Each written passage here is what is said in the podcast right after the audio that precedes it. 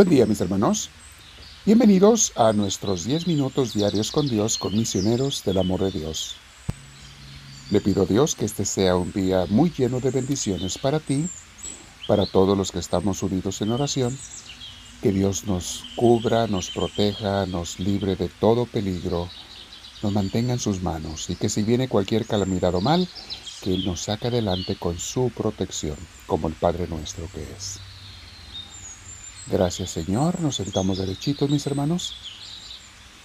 La espalda recta, pero cuerpo relajado, con ese deseo de relajarnos para Dios, de encontrarnos con Dios.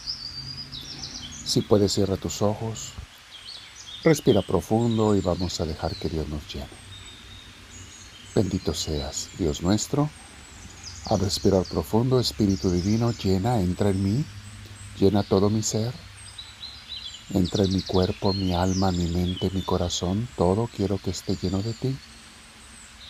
Quiero vivir haciendo tu voluntad, Señor. Hacerlo hoy y cada día de mi vida. Bendito sea, Señor. Y más lo que quiero, mi Dios, es enamorarme de ti. Enséñame a amarte como tú me amas a mí.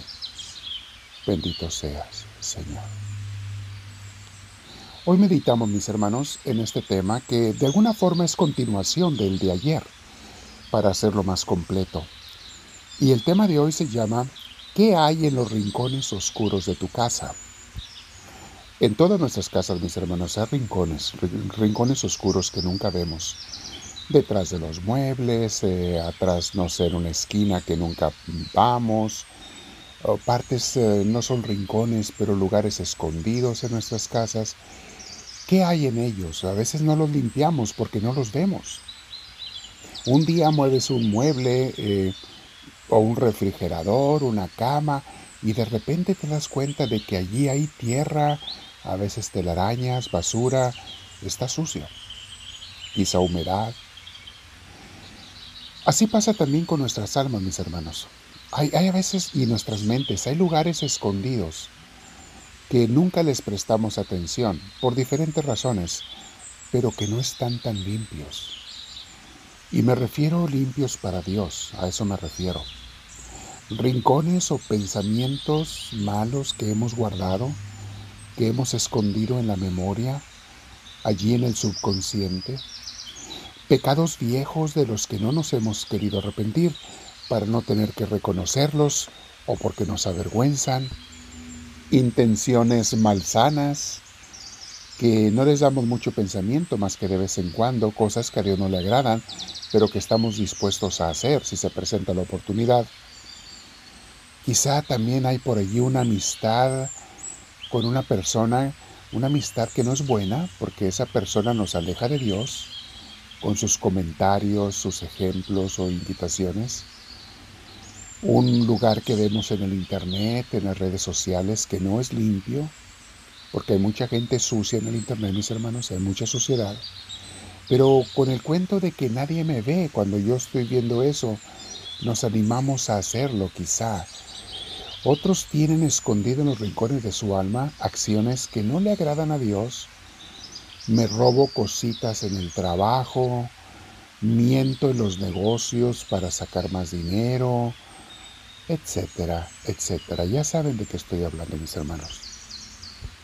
¿Y por qué estoy mencionando esto hoy? Porque no se trata de limpiar la casa nada más por encimita, mis hermanos. Como dice el dicho, nada más por donde ve la suegra. No, porque Dios ve todo. Dios ve hasta los rincones más pequeños de nuestro interior. Y hay que limpiar todo para Dios. ¿Qué le podemos esconder a Él? Nada. Entonces, ¿para qué intentamos o escondérnoslo a nosotros mismos Dios te quiere una persona pura, completa, mis hermanos. Completo. Que le entreguemos todos los usos que haya para que Dios nos haga personas nuevas. Eso significa renacer en Dios, renacer en el Espíritu, ser renovados. Hermano, Dios necesita o, quiere trabajar en tu vida, pero necesita tu decisión verdadera y total de seguirlo a Él, de obedecerlo, de aceptar que nos esté corrigiendo y purificando. De hecho, mi hermana, mi hermano, conforme van pasando los días y los meses de oración, De repente Diosito te hace descubrir rinconcitos de esos que no habías visto tú. Él te los saca a la luz, no para recriminarte que esperanzas, no, Dios no hace eso, no, sino para que los limpies con su ayuda, para lavarlos. Vas a ver que de repente vas a encontrar defectitos tuyos que tú ni cuenta te dabas que tenías, pero es como el vestido, conforme se arrima a la luz, se van viendo manchitas que en la oscuridad no se veían. Y mientras más cerca de la luz, más las se ven las pequeñitas. No es que no las no es que sean nuevas, es que antes no las veías. Vean lo que nos dice Dios a través de San Pablo, porque nos quiere gente limpia, ¿verdad? Gente pura para él. Dice en 1 Corintios 3:1, porque los corintios de repente fallaban, mis hermanos, no estaban bien entregados a Dios. Y San Pablo se los hace ver. Dice así, 1 Corintios 3:1 hasta el 3. Yo, hermanos, no pude hablarles a ustedes como a gente madura espiritualmente, sino como a personas débiles, como a niños en cuanto a las cosas de Cristo. Aquí está San Pablo diciéndoles, ustedes están muy inmaduritos todavía, mis hermanos. Les tuve que hablar con cosas simples. Dice versículo 2. Les di una enseñanza sencilla, igual que a un niño de pecho se le da leche en vez de alimento sólido, porque ustedes todavía no podían digerir la comida fuerte, y ni siquiera pueden digerirla ahora porque todavía son débiles. O sea, les está recriminando de alguna manera San Pablo, junto con todas las enseñanzas, les dice, decimos hoy en día, pónganse las pilas. ¿Van a seguir a Dios en serio o no? ¿Van a madurar o no? ¿O van a querer ser niños toda la vida, niños espirituales? Termina el versículo San Pablo diciendo lo siguiente. Mientras haya entre ustedes envidias y discordias, es que todavía son débiles y actúan con criterios puramente humanos. Palabra de Dios. Esos son dos síntomas, mis hermanos, de una persona muy débil en la espiritualidad, que no ha caminado, que ande lleno de envidias, de discordias, de chismes, de divisiones, que se meten en esas cosas, que ande sembrando no sé, corajes, hablando mal de los demás o dividiendo a unos contra otros, es una persona bien mundana, aunque vaya al templo todos los días. Y hay mucha gente que no se da cuenta, mis hermanos, pero son bebés en la fe. ¿Cómo nos falta caminar? A eso nos referimos con dejar que nos, nos haga ver Dios los rincones más pequeños de nuestra vida. ¿Qué cosas necesitan ser curadas, sanadas, limpiadas? Qué cosas tengo que reconocer y dejar que Dios me ayude a cambiar. Hoy vamos a orar así con el Señor, mis hermanos.